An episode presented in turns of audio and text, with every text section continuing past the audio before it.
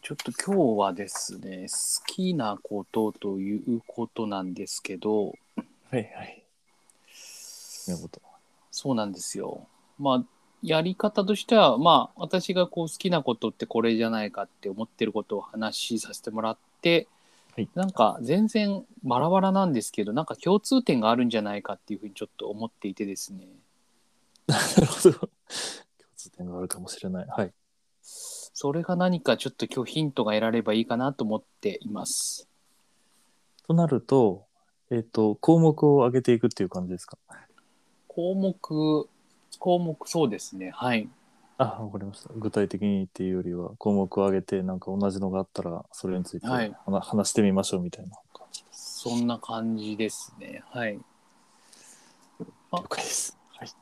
あとその、シンジさんのその好きなことっていうのも、まあ、もし可能であれば聞けたらなと思ってました。あ、もちろんもちろん。はい。大丈夫です。じゃあ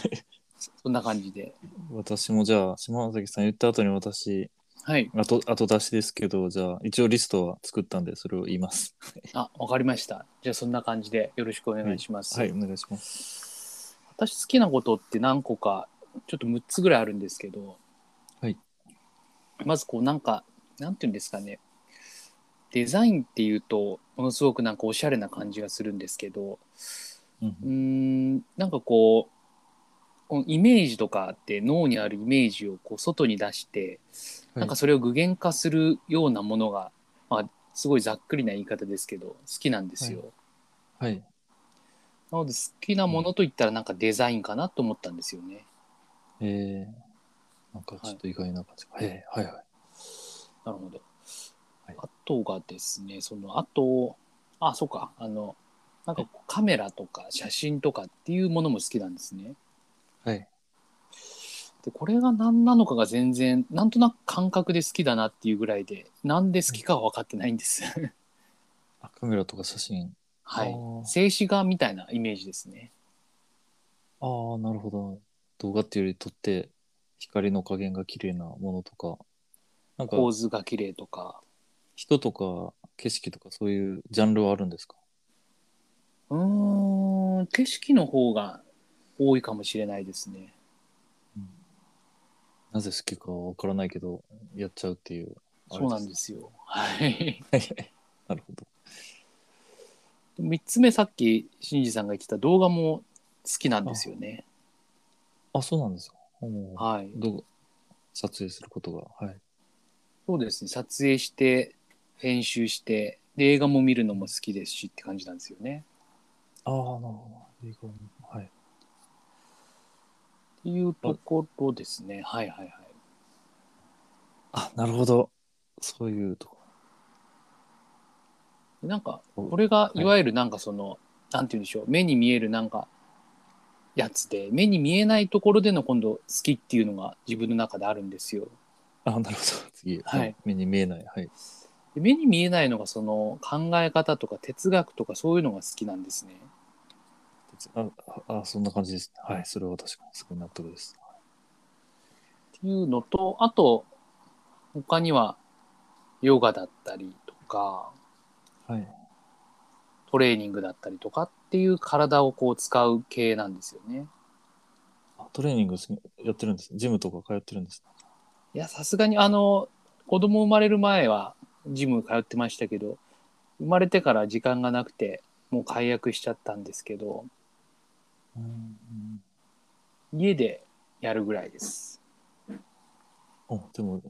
逆にジムに行かずに家でもちゃんとやってるってのはすごいな。 好きなんです好 ね。それは好きです。きです。はいなんかこう、はい体とこう、なんて言うんでしょう、こう、ストレッチとかして、どのくらい今疲れてるなとか、ちょっと凝りがあるなとか、なんかそういうのを、ちょっとこう、なんて言うんでしょう、会話しながらじゃないですけど、なんかそういうのができる感じが好きだと思うんですよね。健康的でいいですね。そうですね。これは健康的ですね。はいっていうところが、7つが、はい、好きなことでした。なるほど。じゃはあ、いちょっと、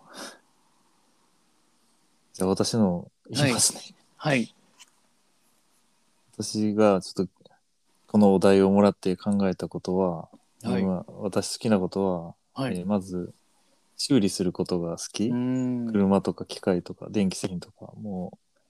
中古品とかを買ってあえて壊れそうなのをへえ。壊れたら修理するとかそういうのが好きですねあとぼそういうのに没頭することがうん。次は次い。は、一人でいることはいはいはい。本当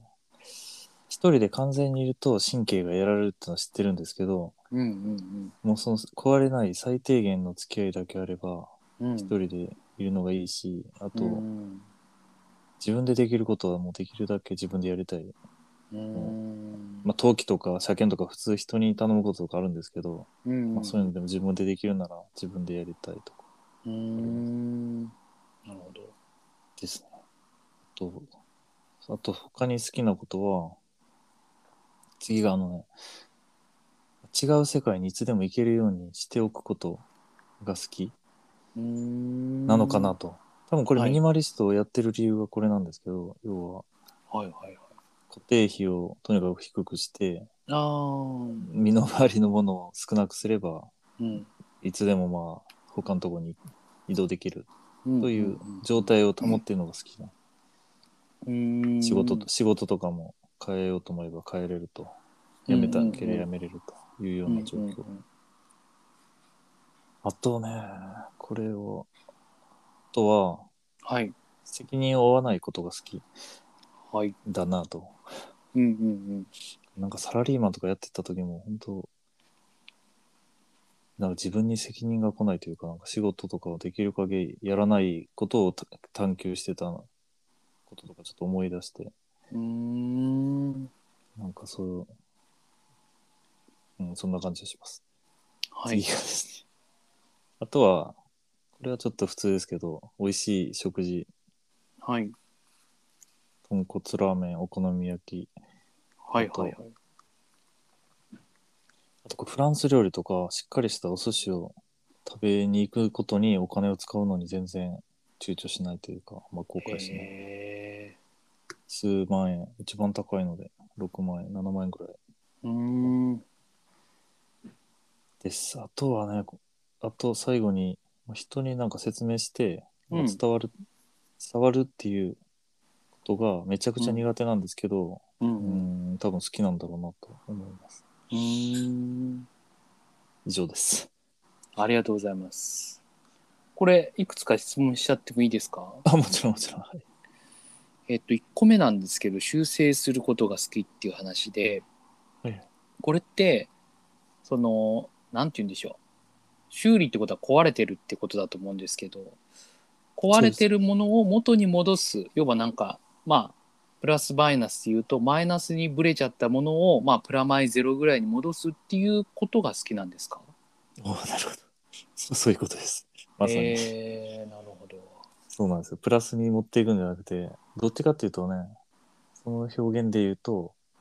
はい、えーはいマイナスになったものをうん、ギリギリ動くマイナス0.5ぐらいに持っていくのが好きです。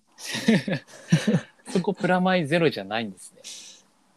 うん、だから、プラマイゼロじゃなくてよくて、まあえーギリギリ元に戻れば、まあ、なんていうんだろう、動けばいいっていうのかな、ああ使えればそいいっていう。んそんなにこうなんて言うんでしょうすごく元の状態に戻さなきゃっていうとこまでは突き詰めないけどその一歩手前ぐらいでいい、いいっていうそんな感じなんですかね。そうですそうです。別に元に戻らなくても使えればいいっていうう、んそうそういうことです。なるほど。使えればいい。わかりました。あとは、あれなんですかね。その2番の、その、えー一人でいることが好きっていうところで、これはまあ、車検とかも、えーできるんであれば一人でしたいって言ってたと思うんですけど、これうんは誰かに頼りたくないっていう気持ちがあるんですかね。なるほど。あ、そうかもしれない。うんうん。あーなるほど基本、一人、あんま人を信用できないので、うんそうですね、うーうん。ん頼りたくないっていう。まあ、あとお金の問題もあるかもしれない。ああ、なるほど、なるほど。はいわかりました。あとが、あとね、えーあと2つかな。 3番目の違う世界にすぐ行けるようにするってあったと思うんですけどはいこれって違う世界にすぐ行けるようにするためにミニマリストをやってるのかミニマリストをする、んあでもこっちか違う世界にすぐ行けるようにミニマリストにしてるでいいんでしたっけそうですね。俺私も実はそれ、ちょっとリスト作ってて、はいはい。そのまあミニマリストが好きなのは好きなんですけど、そのうんよく考えたら何のためにやってるのかなって思うと、うんうん、そもそもがこう、移動したり、うんなんかこう、極端に言うとなんか嫌なところから別のとこにいつでも行けるようにしときたいというーう、んなんかそういう保険みたいな感じですか。なるほどですね。わかりました。でもあれですね、あとはコメントですけど、4番目の責任を負わないのが好きで、責任を負わないにはどうすればいいかっていうのを探求してるっていうのすごい面白かったです。 それとかでもな、でもそれをやりすぎたからサラリーマンをもう辞めたいなと思ってやめました。あ あ、なるほど。突き詰めるとそうなったってことなんですね。そうですね。うんなるほど。あ、わかりました。ありがとうございます。じゃあ、どうしましょうか。なんか今の感じだと、このまま、なんか、しんじさんの方を話していくのもいいかなとも思いますし、あ私の方でいいですかもちろんもちろん、島わか崎りさましんたの番組ですから。いや、番組。じゃあ、私の方で。いやでも、僕もなんか最後、しんじさんが言ってた6番目の伝わることがな好きみたいなことを言ってたと思うんですけど、僕もなんか、か、多分伝えたいっていう気持ちが多分どっかにあってそれをデザインっていう形で、あの伝えたかったり写真っていうので提供したかったり動画で提供したかったりっていう全部この3つがその供給のツールであると思ったんですよね。 ああ、そうですね。それを取って、うん別に自分、楽しむっていうより自分が出すためのものですもんね。はい、誰か。そうですよね。なのでアウトプットのツールでこのデザインカメラ動画っていう3つを捉えているかなってなんかちょっと思いましたね。うーん結構出してるんですかそのデザインっていうのはごめんなさい今まで全然知らなかったからおおと思っていやデザインはあれですねなんかうーんどこまででも絵はすごく下手なんですけどちょっと絵の勉強したりだとかあへとパソコンでちょっとイラストをやってみたりとかそういう感じだったり、あとポスターを制作したりだとか絵はがき作ったりとかなんかそういうのも最近始めてる感じです。うーんあもうだから視覚的なものなんですね、うん、だからちょっと意外だったのが、うんうんむ文章、まあ、哲学はちょっとそれに入るかもしれないけど文章を結構書いたりそのポッドキャストとか出されてるのに、ああはいはいはい。それが好きに入ってないのがちょっとなんか意外だったなと。そうなんですよね。だから多分文章もこのポッドキャストも僕はやっぱつ好きっていうよりもやっぱ自己発信するためのツールっていう意味で捉えてるんじゃないかなと思ったんですよね。うんそうだから多分1年前まではブログですとかラジオですっていう答えになってたと思うんですけどそれがもう1年以上やってるのかなっていうのもあるので、はそれがだんだん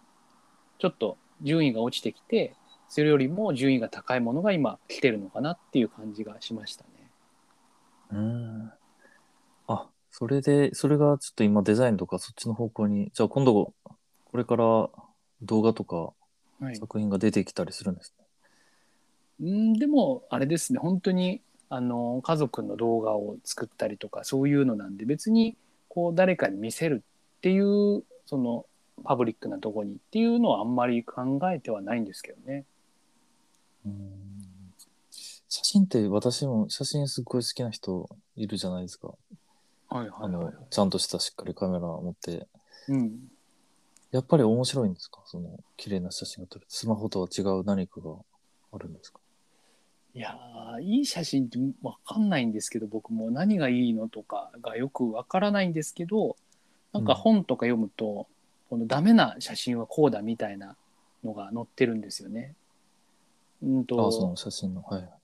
例えばこれはなんかボケちゃってるとかこれは不要なものが入っちゃってるとか、そういうのを見てからいい写真を見るといい写真って何て言うんでしょうねなんか毎日毎日ステーキ美味しいステーキ食べてたら多分それが美味しいってもう分かんなくなっちゃうと思うんですけどその中ですごいあのすごい安売りされてる硬いステーキ食べると毎日食べてたステーキがものすごく美味しいように感じるみたいな感じでうん。だから美味しくないものもちゃんと食べないと美味しいものがわからないっていう感じはちょっとありましたけどね。あ、写真もじゃあ、ちゃんといよ悪いって言われてるものも見ないとっていうこと、そうなんです。よ。なんかデザインとかも、その中吊り広告電車のやつとかってあれ普通に見れちゃってますけど、うんうん。良すぎ多分ああいうのって本当にプロが頑張ってね、コンペとかで勝ち取ってやってるもんだから相当多分レベルが高いものだと思うんですよね。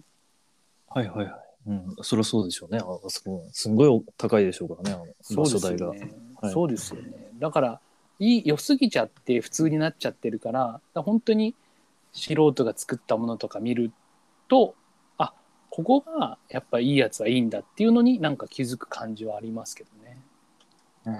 すごい。私もちょっとブログをデザインが悪すぎるんで、今度相談させてくださいやいやいやいい。やいや写真とかもいやもうん僕だってあれですよ、そんな 自分のサイトはあれは全然こだわってなくて本当に文章が置ければいいっていうだけでしかほとんど考えてないので全然そんな、うはいうん、そういうのは本当にプロの人がよく知ってると思うのでああ、なるほど。あああとは、なんだろう。哲学。哲学はさらっと言われてましたけど、哲学を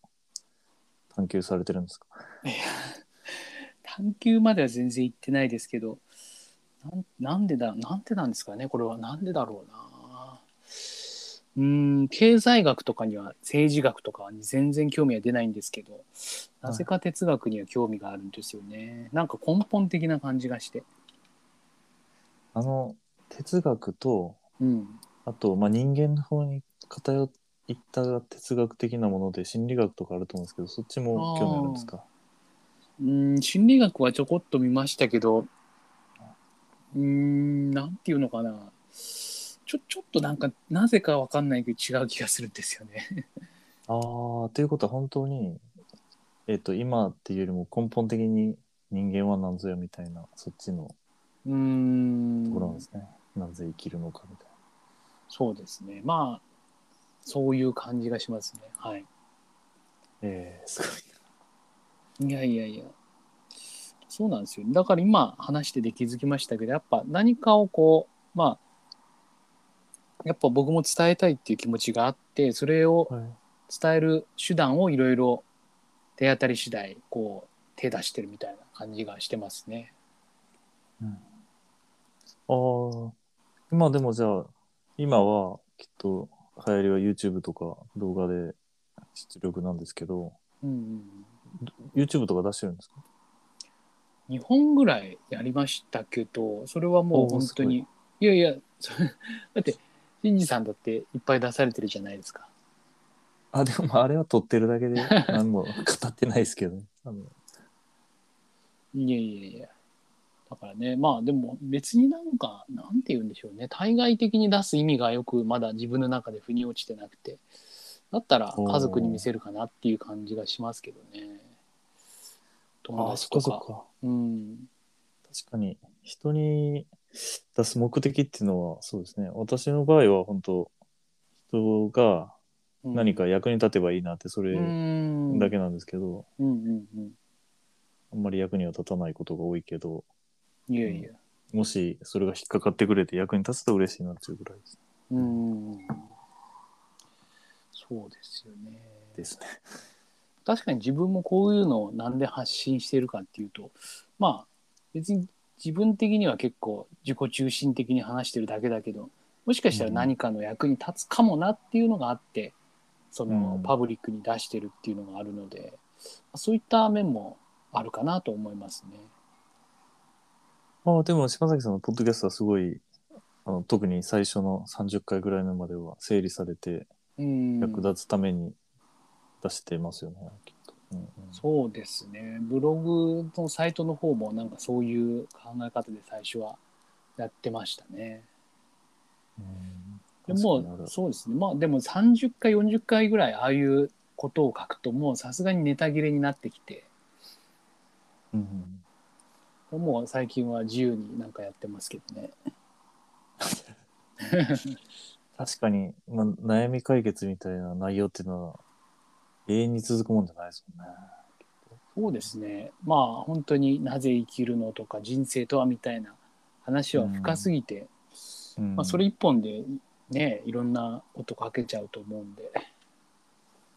島崎さん、あの、悩み相談とかやってないんですか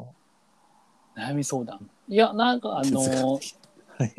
哲学的だズームでなんかあのお話ししましょうっていうのは一応まだやってるつもりなのでそこに何か来たら話はできると思うんですけど、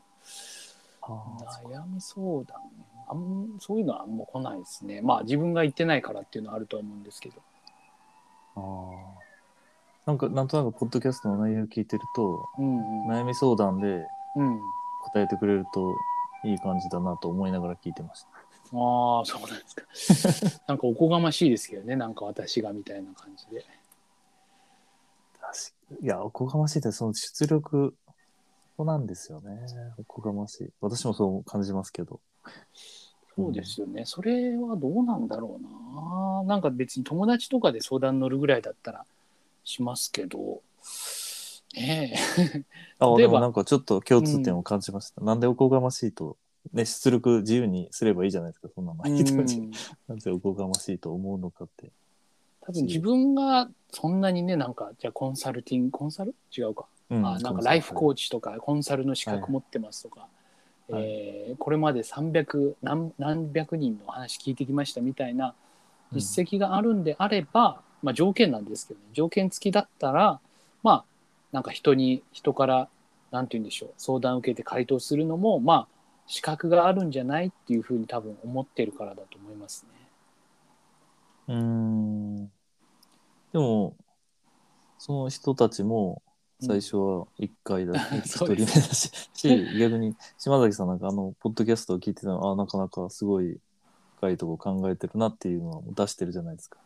うんでも、やっぱりそれでもおこがましいと思うんだなと思って今、えーえー意外な感じがしました。でもやっぱあれですよねなんかよくお便りとかが来て悩み相談ラジオで回答するとかあるじゃないですか、はいはい。例えばあのあの安田さんのポッドキャストでもはい。手紙っていうかまあメールだと思いますけどメールだけ見て回答するじゃないですかはい。あれものすごく難しいなって僕は思うんですよね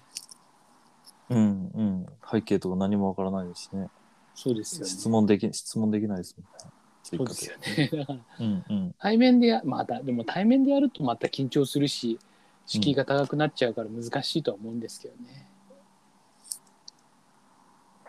そうですね。でもうんぜひやってください。いや、どうしようかな。どうやってやってこうかな。 全然道筋が見えなくて。でも悩みって、あの、世の中に転がってるじゃないですか。悩んでる人はたくさんいる。うんうんうんうんうん。あの、知恵袋じゃないですけど、はいはいはい。そういうところにある悩みに回答してもらうとか、あ、してみるとか。あーでもあれですね。一時期、ヤフー知恵袋の人生相談の欄のうん質問に手当たり次第答えてったことはありますね。ああ、なるほど。はなるほど。すでにやられてたんです。さすが。い、いえいえ。それはやってました。あ、ここに悩みがあると思って、 ひうんうんうんうん。たすら回答してた時期ありましたね。ひたすらって言ってもそんな100件200件できたわけじゃないですけど。えー、なんかよかったいい、いい話とかありましたおありがとうございましたとか、それとも結構スルーですかあれって。いや、1割、2割ぐらいは、あの、回答っていうか、ありがとうございますとか、リプライもらえる感じだと思いますね。ええもうじゃあやっぱり役に立ってるじゃないですか。なるほど。そっか、役に立ってたのか。いや、なんかその、最近思うのが、その、どうすれば役に立てるんだろうっていうこともよく思うんですけど、ああ、なるほど。うんうん。役に立つって自分じゃわからないじゃないですか。相手の気持ちは自分はわからないので。そうですね。見た目、うんありがとうって言われても分かんないですけど。うん、そうですよね。だからまあそのさっき新次さんが言ってくれたみたいにこうリプライで「ありがとうございます」みたいなものが役に立ったというふうに仮定できるのであればまあ役に立ったなっていう実感を持てると思うんですけどそっかだからありがとうって言ってもらえばいいのかなとりあえず。そうですね。まあ、私もでも、うん良かったなって思うのは、はい、その、すごいたまに、ダイレクトメールとか、ブログ見た人から来るんですけど、うん、そういう時に、あの、役立てたなと思いまああ確かにわざわざ「ありがとうございます」って DM 送るってまあ普通普通って言ったらあれかもしれないですけどなかなかできないですよね。す。うん。あと、そうだな。あと、あの、前、島崎さんも参加してもらった、朝の、朝活はいはいはのいおすすめの回っていうのがあるんですけど、はいはい、あれで、まあ、基本、つまらない。 みんななんかこう、個人の趣味をただ説明してるだけなんですが、例えば島崎さん、あの本紹介したじゃないですか。はいあれを買ってくれるとか、買って読みま、まあ、買わなくてもいいけど、読みましたってう言んってくれたらなんかこう、役に立ったって。確かにそうですね。なるほど。なんか自分はい10回ああ、どうはぞいどうぞ。はい。あ10回のうちってことですか い、やいや、すごい確率は低いですけどって言ったら、ちょっああと付け出したかったですけどね。いやでも確かに今結構ちょっと今グッときたんですけど確かにそうだななんか自分の中だとそっかあの本紹介したのも紹介したかったらしただけだったんですけど、うんもしあれで読んでよかったなって思ってくれた人がいれば役に立ってるかもしれないですもんね。いや、そう、そうなんですよね。自分がまあ好きで、好きだからこそ紹介して、うん、ほとんどのことはあんまり周りの人は興味持たないんだけど、たまにね、うん引っかかってくれて、あやってここ旅行行きましたなとるか。ほど。ああ、なるほど。あ、すごい今ちょっと深いな。なるほど。そっか。いやなんかものすごくシンプルなことなんですけど、うんありがとうございますって言われることをやっていくことが役に立つことなのかもしれないなって、ちょっと、なんか今結構すっときましたね。そうですね。あ、もし、そういう何か役に立ちたいって、実はもう役に立ってる気がします。 かなり。確かにな。ありがとうございます。なるほど。いやー、なるほど。うんああ、はいはいはいはい。そっか。あ、でもまあ、事実はきっと、うん、あ、ありがとうございますだけじゃなくて、結果的にそれで動くかどうかでしょうね。確かに、その確かに。うんだからあれですもんね。いや、なんか、しんじさんのさっきのブログの例をちょっと使わせてもらうと、あの、ありがとうって思ってる人はたくさんいると思うんですけど、その中で DM を送るっていう行為にまで発展する人っていうのは、まあ、その中の多分、一部じゃないですか。ああ、その通りですね。はい。だから、そうなのか。だからあれなんですかね。そのありがとう的な、この、なんて言うんでしょう。ゲージが、ゲージが高ければ高いほどアクションに結びつくっていう感じなんですかね。ああ、それは間違いないですね。私もなんかあまりにもブログっていうかサイトで見見てて、すあまりにも役に立つこうんと、例えば私修理してして悩んでて検索しててですね、はいはいはいそれを見つけて本当に解決した時とかうんうん全然やらなくてもいいんですけど一生懸命メッセージ書いたり、うん、なんかおい礼をこう伝えようとしますもんね。やほん僕も全く同じであのブログ見ててあのすごいいいなと思ったらあの勝手に DM 送ってあの、うんリツイートしていいですかツイッターでって許可のメールまで送ってあえてリツイートしますもんね、ああそうですよねなんか、うんうんう ん、そっかうーんで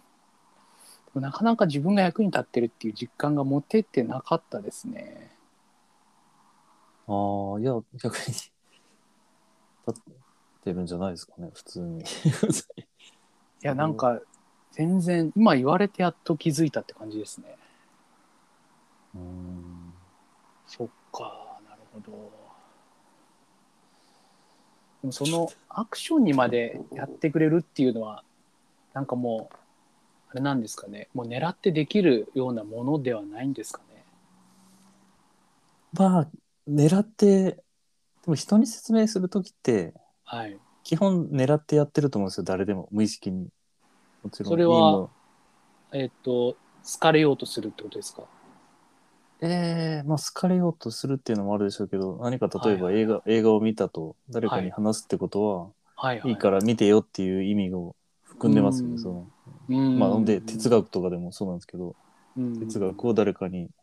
ポッドキャスト出すってことはそれ聞いてなんかこう考え方が良くなるといいなと思ってたっすね、から納得してほしくてやっぱ出してるんだよねあ納得っていうかまあ共感とかああそっかあれなんですかね、なんかいい情報があると仲のいい人にはシェアしたくなるっていう気持ちがあると思うんですけどはい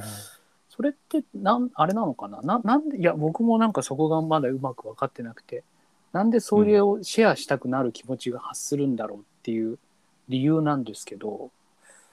うんなぜシェアしたくなるいやよこれはその人間はやっぱ集団で生きる生き物だから自分の仲良くてこのシンパシーが合う人にはその情報をシェアして、まあ、集団として利益をこう分かち合おうみたいな気持ちが現世にあるのかなって思ってたんですよね。ああそれはそうだと思いますその集団がうん、自分が良いと思うことを伝えていくことによって、集団全体が良くなっていくことに期待して、そういうことをする、うんうんその通りだと思うやっぱこれなんですかね理由はね。そうですね自分で持っててもいいけどなぜ人にわざわざ伝えたくなるのかそうですねなんかさっき言ったその集団の利益最大化みたいな理由以外にもなんかもっとなんかもしかしたらあるかなって思うんですけど何かが分かってないって感じですけ ど、ああでもちょっと悪い方向で言うと自分のエゴっていうのもありますね自あ分ーと同じような人間を作りたいというか自分のが楽になりたい特に、えー夫婦とかでよくあると思うんですけど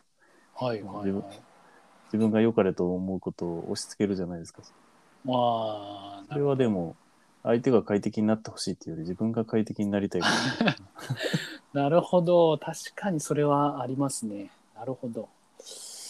あーそれは全然考えたことなかったですねなるほどまあ、ただその時の理屈は結果的に家が良くなるよっていう、家っていうのはまあうん大きなグループが良くなるよっていう言いますけどでもよくよく自分でも考えると、まあ、自分が楽に したいだけだなって思う時は確かにその自分が右だと思ってた相手が左って言ってたらちょっと都合が悪いからそのなんて言うんでしょう家族っていうのをこうね運転する時にハンドル、 左に切られてたら嫌だから右にしてくれってここう無理やりやるっていうのは、まあ、自分のやり方がただ、まあ、正しいとかって思ってて相手に習わされるなら習わ習ってもらうっていうことをですですもんね多分ね。そうですねだからうんすごいそれは確かにすごい大きなグループになるとうんそれが強い人が、まあうんえーの意見がだんだん通っていってうん、良くなっていくけど、狭い範囲だと対立にしかならないかもしれないですね。そうですね右と左で2人とも譲らなかったらこうねその怒ります。ねってことですよねああなるほどわかりましたありがとうございますと言ってる間にですねあっという間に30分が過ぎてしまいましたというところでなんか僕はすごくあの役に立つっていうことがななぜか好きなことから役に立つっていうことのまあどうすれば気づけるのかっていうのが気づけたので、とっても良かったです。そうですね。私はちょっとなんか、すごい近いところがおすすめ、私の一番最後に言ったことしか一緒じゃなかったんで、ちょっと残念でした。そうで冗す談ね。いや、なんか全然、いや、まあでも、そういう人間同士がこういうふうに対話できるっていうのも、それはそれで面白いかなって思うんで、はい。一個、あの、一個でも共通点があれば、はい、いいんじゃないかなというところかもしれないです けど。はいどうしよう。この、なんかせっかく新次さんも言ってくれたのに、このままこの好きなものは、このまま終わらせてしまっていいのかなって、ちょっと残念な気もするんですけど。ああぜひ、ちょっと私、個人的には、はい。えっ、と、島崎さんに深掘りしてほしいです。自分がちょっと整理したい、勝手に。ですか。あ、もしよければ。ぜひぜひぜひちょっとやりたいんですけど、時間がちょっとあ今日は微妙いいでにすなってきちゃったはい。んで、もう30分。ちょっと週、ま、一週空いちゃいますけど、来週いい、来週この新次さんバージョンでお届けするみたいな感じで、それでも大丈夫です かあ、大丈夫です、大丈夫です。大丈夫っていうか、ぜひ、あの、お願いしていいですか。はい。わかりました。